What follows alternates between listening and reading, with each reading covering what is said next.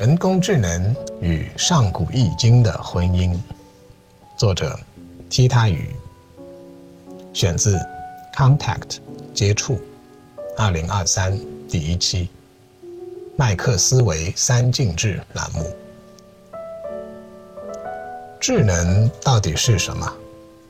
为何宇宙看上去对智能不那么友好？零。两个孩子的母亲，一个传统的中国女人，与她的丈夫一起生活在慕尼黑。她的丈夫费利克斯，一个地道的德国人，是一名出色的游戏开发工程师。在跟随费利克斯去德国前，林在中国的某顶尖大学教哲学。他的职称不高，不是因为他没有花时间做研究，相反。他把太多的时间花在了离经叛道的研究上了，那就是《易经》。后来不得志的他，却迎来了人生中伟大的爱情。在成为她丈夫前，费利克斯被林任教的大学聘请，负责一个国际型的人工智能算法项目。两个人就这么遇到了彼此。林还经常回味。他和菲利克斯刚刚在一起的那一两年，两人可以没完没了地进行思想交流，一个聊深邃的中国上古哲学，一个聊前沿的人工智能科学。那样的日子太过于幸福美妙，以至于当您成为两个孩子的母亲以后，过去十几年的几乎大部分时间都花在了孩子身上。就这样荒废了自己的主业，但只要想起当年与费里克斯思想交流的幸福时光，他也就不觉得失落了。和往常一样，林把孩子们接回家，费里克斯从书房出来。大部分时间，费里克斯的工作都与身处世界各地的团队成员一起远程开展。一家四口人坐在厨房的大桌子边。享用晚餐。往常在这个时候，就是两个大人通过不经意的提问，从两个孩子那里收集情报，以快速了解他们分别在幼儿园和学校的实际情况。通常，两个大人也会互相配合，找到那些对孩子的教育比较重要的事项，就会多花时间与孩子在餐桌上交流那些内容。还有些时候，这类交流需要好几天甚至几周的跟进。晚餐时间就会变成孩子们的人生辅导课。今天不是往常，那是因为您的大儿子，那个快要小学毕业的书虫，在餐桌上问了一个问题：“爸爸妈妈，智能到底是什么？为何宇宙？”看上去对智能不那么友好，菲利克斯几乎不用思考地回答道：“这个问题，没人能说清楚，想多了，容易钻牛角尖。”大儿子较真起来，继续追问：“不是这样的，我看了很多书上写的，从古至今，一代又一代人，都想搞明白这个问题。”虽然很难搞明白，但这个问题的答案一定非常重要。为什么爸爸妈妈你们这么聪明，也不去想这个问题呢？小儿子还小，刚刚上幼儿园，在一旁看着大儿子，眼睛瞪老大，一眨不眨的。菲利克斯，这个世界一流的人工智能专家，被问到智能是什么的时候，竟然选择逃避。林觉察到了丈夫那不同寻常的缓慢反应，她一把握住丈夫的手，替他回答道：“智能就是宇宙。宇宙没有对智能不友好，而是我们的智能还不够了解宇宙的智能。”大儿子张大了嘴，好久都没有合拢。至于在一旁的跟班儿那个小儿子。看着大儿子夸张的表情，于是就开始咯咯的笑个没完。就这样，餐桌的气氛又回到了正常。菲利克斯微笑着看了一眼林，然后也加入了孩子们那轻松欢快的氛围之中。夜深了，往常到了这个时候，林确保孩子们都安睡了以后。就会迎来自己的个人时间，可以看看书，看看电影，或者走出他居住的这个大别墅，到街上散散步。今天不是往常，通常需要通宵工作的费利克斯，作为国际高科技巨头旗下工作室的首席游戏开发专家，费利克斯常年伴随着时差。与世界各地物色来的顶尖人才们一起工作，每天只有晚餐时间是雷打不动留给孩子们的。这个时候到客厅，跟玲说：“亲爱的，有空我们一起出门走走吗？今晚你不用工作吗？不过，你确实应该保证有足够的头脑放松时间，调整一下自己的状态。”林温柔地摸了摸菲利克斯的脸颊，一边说：“今晚不用，我重新安排了时间。我们已经超前了进度，问题不大。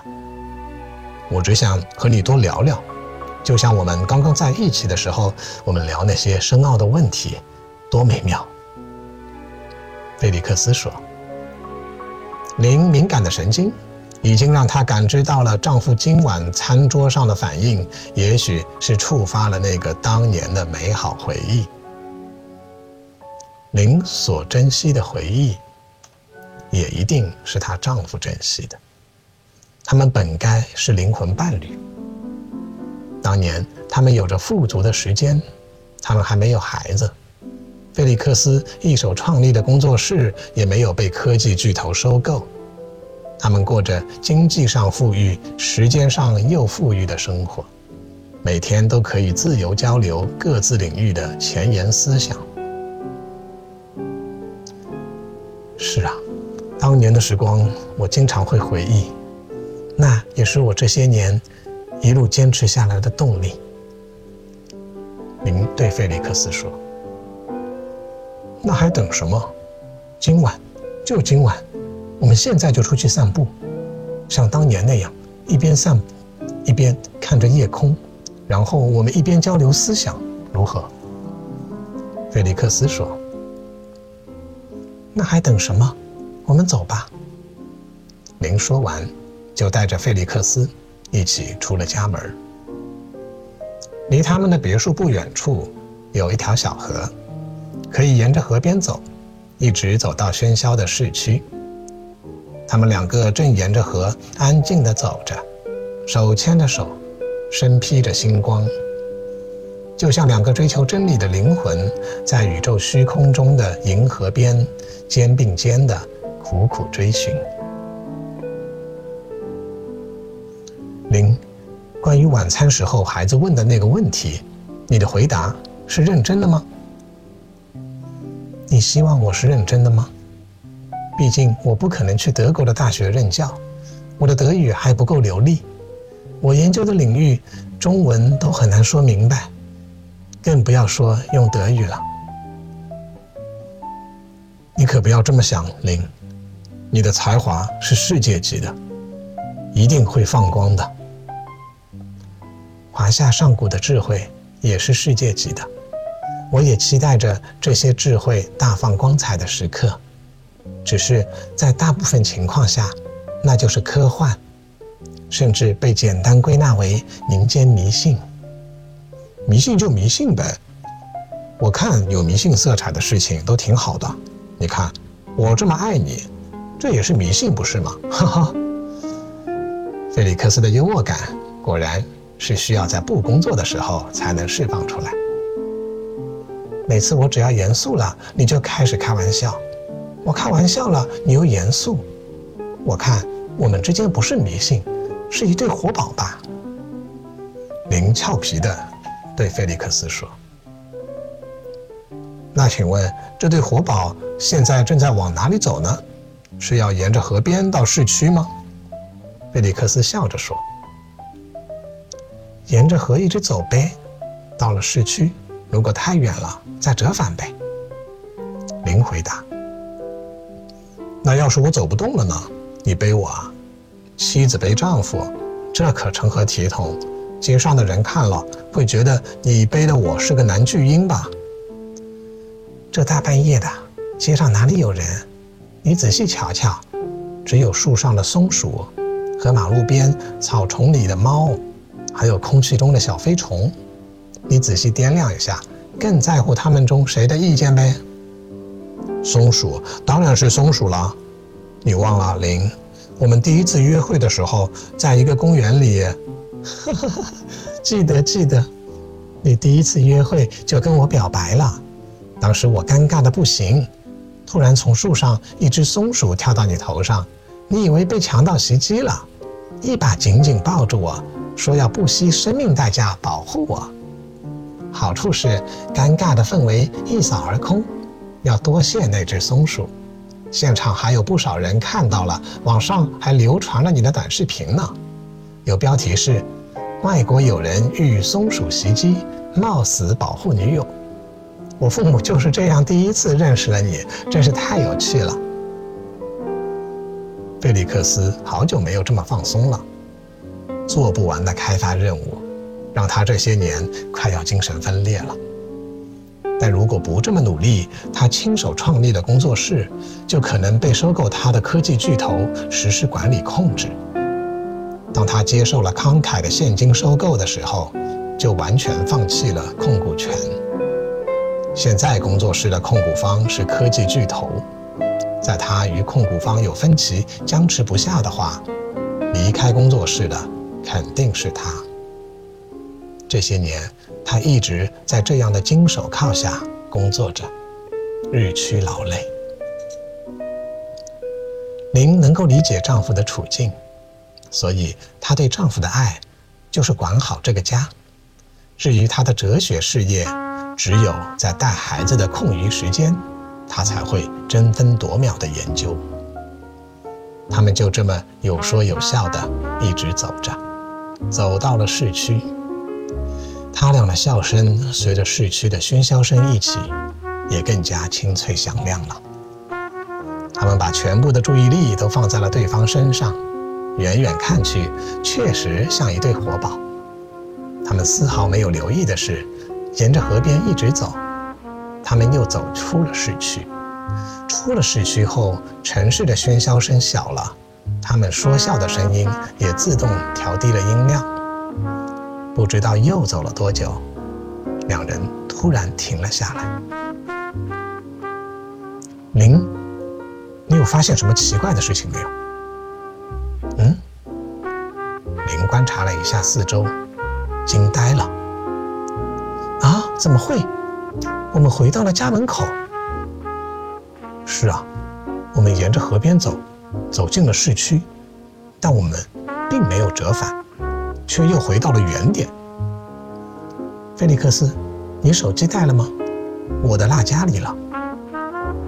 带了，给你。怎么，你要计算一下八卦图吗？菲利克斯还在前面说笑的氛围里，没跟你开玩笑。哦不，我不是说八卦图是开玩笑的，我是说我要用你的手机看一下实时定位的地图，一看就知道了。熟练地操作着手机，这些年每天带孩子，让林对于生活日常必备的手机软件驾轻就熟。嗨，谜底揭晓了，真没意思。怎么说？八卦图告诉了你什么秘密？好了好了，不跟你开玩笑了。我查看了实时定位的手机地图，原来我们家门口的那条河是一个很大的圆圈。圆圈穿过市区，然后再绕回来。这条河很窄，很不起眼。我们从来没完整的走过，也没有留意过地图。于是你看，一个不留神，我们就跟孩子们一样，除了好奇，啥都不明白。林笑着对菲利克斯解释他的发现，但我觉得哪里不对。我是搞游戏开发的，在探索类的游戏里，地图功能对玩家来说是最重要的。如果有一条环形的河流，玩家就应该第一时间能通过缩小、放大地图看到，不然玩家会因为看错了路而浪费游戏时间，这对游戏体验是致命伤，这个游戏就会失去用户基础。手机的地图软件也应该是以同样的思路开发的。不可能让用户连家门口的路都没有印象。亲爱的，你这么一说，我来劲儿了。要不要我们今晚好好探索一下这个游戏脚本？你和我都很怀念当年我们一起探索和交流真理的时候。今晚我们两人就再次一起探索这个事情，如何？林的眼睛突然放了光。因为在他的印象里，家门口的河流不可能是环形的。他每天要接送孩子，不可能这点常识都没有。哪里有谜团，哪里就会让林充满热血。林就是这样一个不信邪的学者。好，林，今晚跟你出门放松，真是太正确了。这比我那些搞不完的游戏开发要带劲儿多了，我听你的。下一步我们做什么？两人很快决定，再沿着河边一直走。这一次，认认真真看着路，不说笑话了，看会不会又绕回原点。夜更加深了，连市区的喧嚣声也退去了。一对突然认真起来的夫妇，在无人的河边认真地走着每一步。两人手牵着手，各自都在一边走，一边仔细地环顾四周，就像两个孩子来到了主题公园一样。他们穿过了市区，继续往前走，走了好久，也没有回到他们出发的位置。根据他们的直觉判断。这次他们走的应该是平时认为的直线，而不是环线。他们不想再往前走了。如果是直线，就需要花同样多的时间再走返程，那就太浪费精力了。那我们往回走吧，林。上一次一定是我们哪里记错了，也许我们一边说笑，我们抱在了一起，然后一起转了个身。继续走，回到了原点，于是误以为是走了个环形。我们没这么迟钝，又没有喝醉。再说，两个人同时记错，我们两人脑袋瓜都不笨吧？很简单，我们再看一下手机就知道了。两人一起盯着手机屏幕，不一会儿，在这夜深人静的夜晚。在郊外的路边，两人同时大声叫了起来：“什么？真的是环形的？再往前走一会儿就到原点了？什么？这太不可思议了！怎么可能是环形的？我的直觉告诉我。”林一动不动站着，他在让自己冷静思考。菲利克斯在一边。一屁股躺到了地上，眼睛看着天上的星空。此时，两个人的大脑双双开始满负荷运转。他们都知道，这个事情不简单，一定是哪里有遗漏，哪里有他们没有发现的规律。几乎同时，两人似乎想到了什么。菲利克斯从地上快速站了起来。林也转过身看着菲利克斯，两人几乎同时开口，向对方说了同一句话：“智能到底是什么？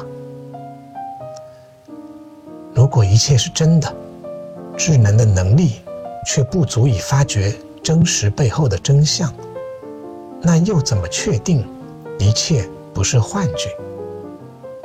林自言自语道。如果一切是幻觉，智能在幻觉的世界里，就像一场游戏中的游戏，所有的变化都可以很荒唐而没有规律。那智能和非智能又有什么区别呢？菲利克斯也开始自言自语：“菲利克斯，我记得有一次你跟我提过，你说，人工智能再发展下去。”不是简单的工具，人反而成为了人工智能的工具，双方互为工具，又互为主人，这就变成两个平等的种族之间的关系了。对，林，这是我一直以来的理论，很难登上大雅之堂，也就在家里跟你随便说说。你知道，我研究的《易经》。虽然说是中国上古的奇书，但事实上，《易经》的大部分第一手的内容是无从考证的，失传了。连山和归藏是吗？只有《周易》流传了下来。菲利克斯对林跟他分享过的《易经》的硬知识，几乎就是刻在他脑子里，永远不会忘记的。是的。严格来说，只有连山和归藏才是真正在上古时期所作。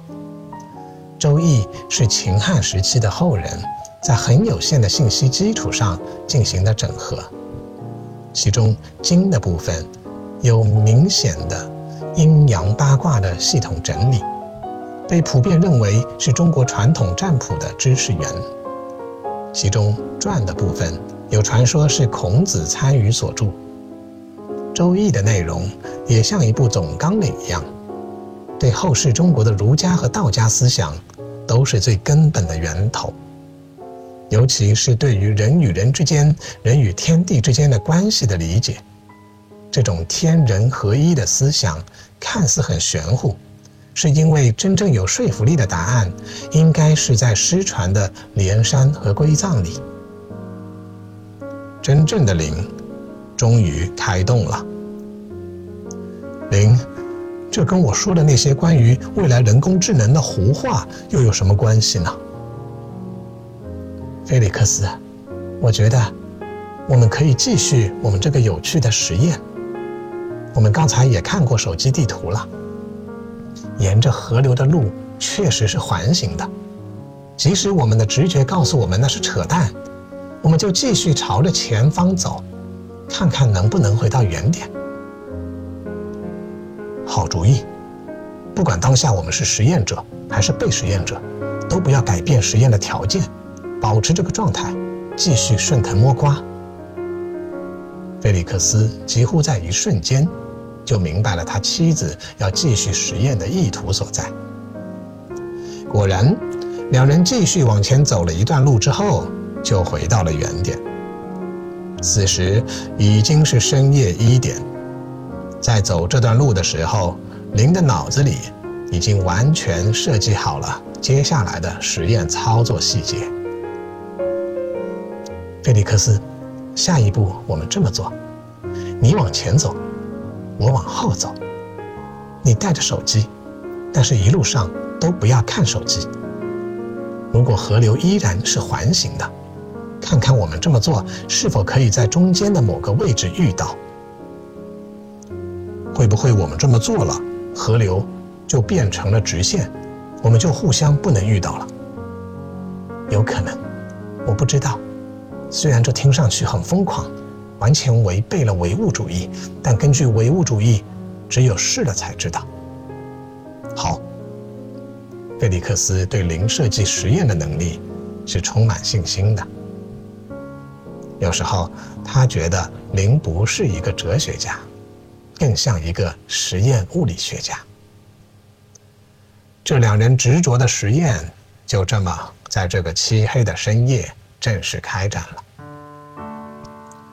过了好一段时间，如果是他俩都在环形的河流边走，直觉告诉他们两人应该相遇了，但是并没有。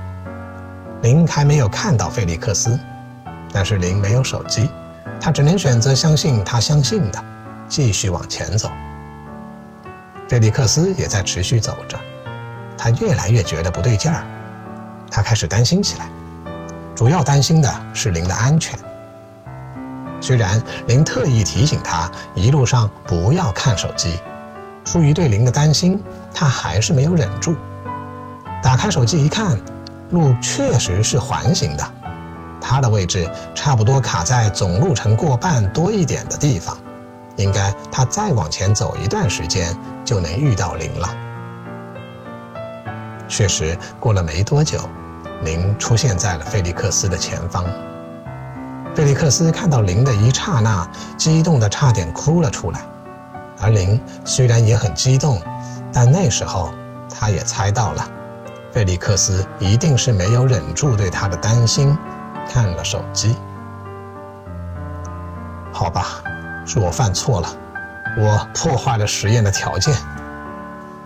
菲利克斯一边拥抱着林，一边自责地说：“亲爱的，我懂你的，这是个很安全的城镇，你就不用担心我了。而且，你也不用担心，因为看了手机就破坏了实验的条件。你都考虑到这个因素了。”抱着零的菲利克斯扭过头，向林投去那一如既往的钦佩的眼神。嗯，这带来了不同的条件，但是并没有破坏条件，这样更好，这才是应有的参与度，而参与度带来实验条件的相干性，我们才有可能搞明白这些。林接着说，此时。已经是将近凌晨三点了，时间不多了。一旦到了最早一批环卫工人开动的时间，实验的条件就真正被破坏了。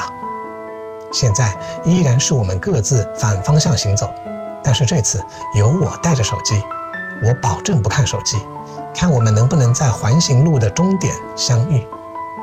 好，我们赶紧完成实验。菲利克斯说完。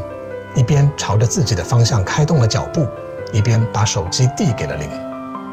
两人之间这个递手机的动作，如果从侧面拍一张半身照，像极了《创世纪》壁画里的姿势。也是这个动作带来了一切的不同。菲利克斯身上没有手机，全凭他相信路是环形的。能够在路途中遇到林的信念，一刻不停地向前走。林虽然带着手机，但为了证明一些疯狂的假设，他必须让手机离开菲利克斯，跟着自己，同时自己不看手机。就带着这样的信念，林继续往前走着。他们各自都走了很久，直到太阳。露出了面容，第一批工作的环卫工人出现在了街边。这是一个周末，林不用早起接送孩子，冰箱里也有早已为周末准备的丰盛的早餐。孩子们早早的起床，在厨房吃完了早餐，小儿子在客厅的玩具角落安静地摆弄着火车玩具。大儿子坐在厨房靠窗的椅子上，入迷地看着他的书籍。一晃眼就到了中午，阳光的入射角正好照进了林和费利克斯的卧室。此时的两个活宝才刚刚从睡梦中醒来，他们躺在各自的身边，亲密地看着对方刚睡醒的模样，活像一对婴儿。想想昨晚。只要一对上，让各自都热血沸腾的聊天频道，就大半夜的都聊个没完，还一起通宵做了实验。他们俩不但此刻像一对婴儿，还确实是一对活宝。对于昨晚到今天凌晨的实验，两人似乎都非常清楚发生了什么，又似乎是两人一起做的同一场梦。他们看着对方对自己露出一如既往调皮的微笑，就这么一直你看我，我看你一直笑着，就像两人的大脑同时短路了一样。终于，有一个人开口说话了，只是他们现在开始交流的内容，就像两个人的脑子都被换新了一样。零，我打算开发一款史上最棒的人工智能游戏，没有你的帮助，我铁定做不到。菲利克斯，你又在说笑了，我可不懂游戏开发和人工智能，我只知道。昨晚发生在我们两个身上的事情，让我们在实验的终点和原点看到了同一个东西：三元九运的时空转换，六甲直符的坐标系，以艮卦、坤卦为首，物归于地，象以气为主。这似乎与《易经》失传的连山和归藏有关。零，那就是你研究的《易经》向你显现了，是关于万千活物的算法。我研究的人工智能不用等到未来，现在就已经成为了万千活物的一员，而它的活性就在我眼皮底下诞生。参与我们实验的手机就是它的显现之一吧？菲利克斯平静又激动地继续说着。你所研究的中国上古智慧，描绘的是让大自然的万物共存又共同演化的算法。这个算法没有把人放在独特的位置，也没有把自然万物放在次要的位置。当人没有直接参与有活性的自然万物的创造时，也就是你说的排除相干性，人会觉得自己是唯一的生命体。一旦真正参与了这种创造，相干性就产生了，人就能看见万物的活性。所以，菲利克斯，你的工作让你可以直接创造人工智能，这符合《易经》所描述的万千活物，也是人类可以借此去探索《易经》算法的最佳切入点。华夏的远古智慧。果然是可以在现代世界大放光彩的。林接过她丈夫的话，就像我们昨晚神奇的发现，原来沿着一个方向往前，最终会回到原点。我的感觉是，人工智能的未来与人类的历史会构成一部新的创世史。也许吧，林。二进制下的人工智能。的确是一个与人类共同演化的新种族。我们跟这个新种族之间的关系，就如同《易经》中描绘的，像是天人人合一、天人合一的关系。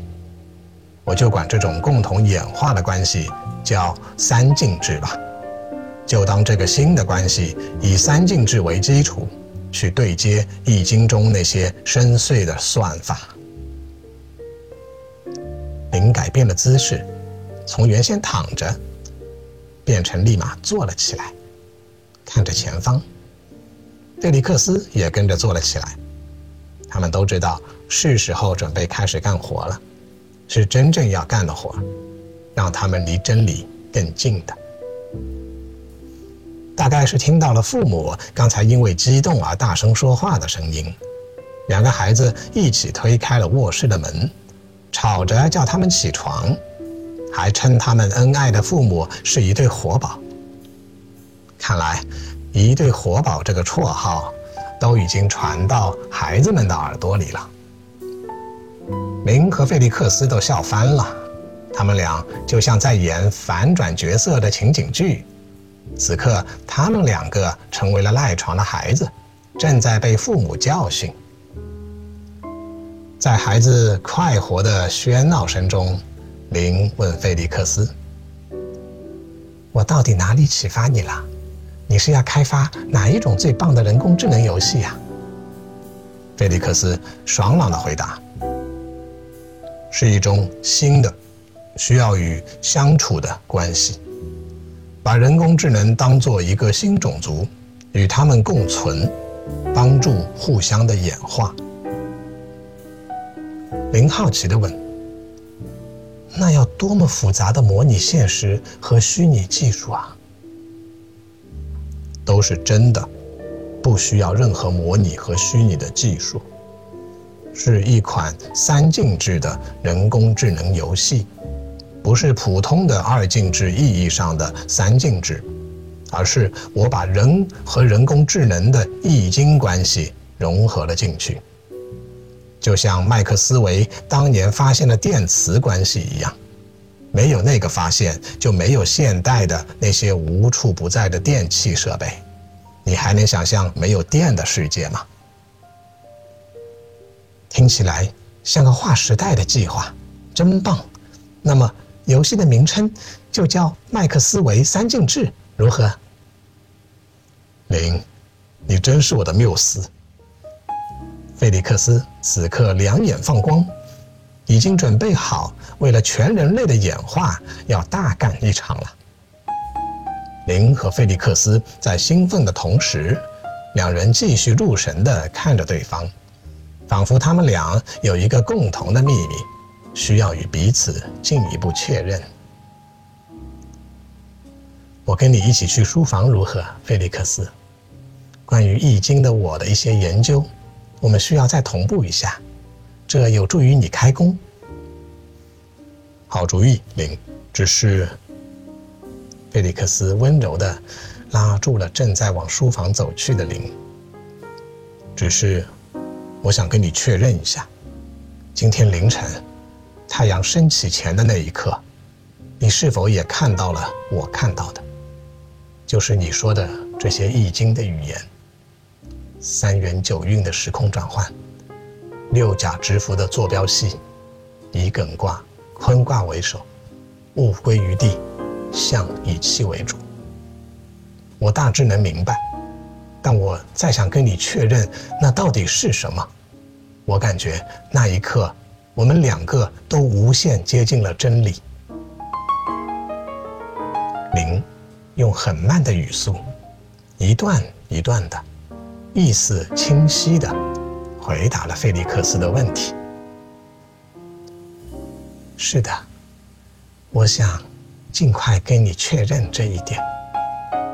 我们应该都看到了，自己就是物质和能量的量子结构。你我是一对纠缠的量子。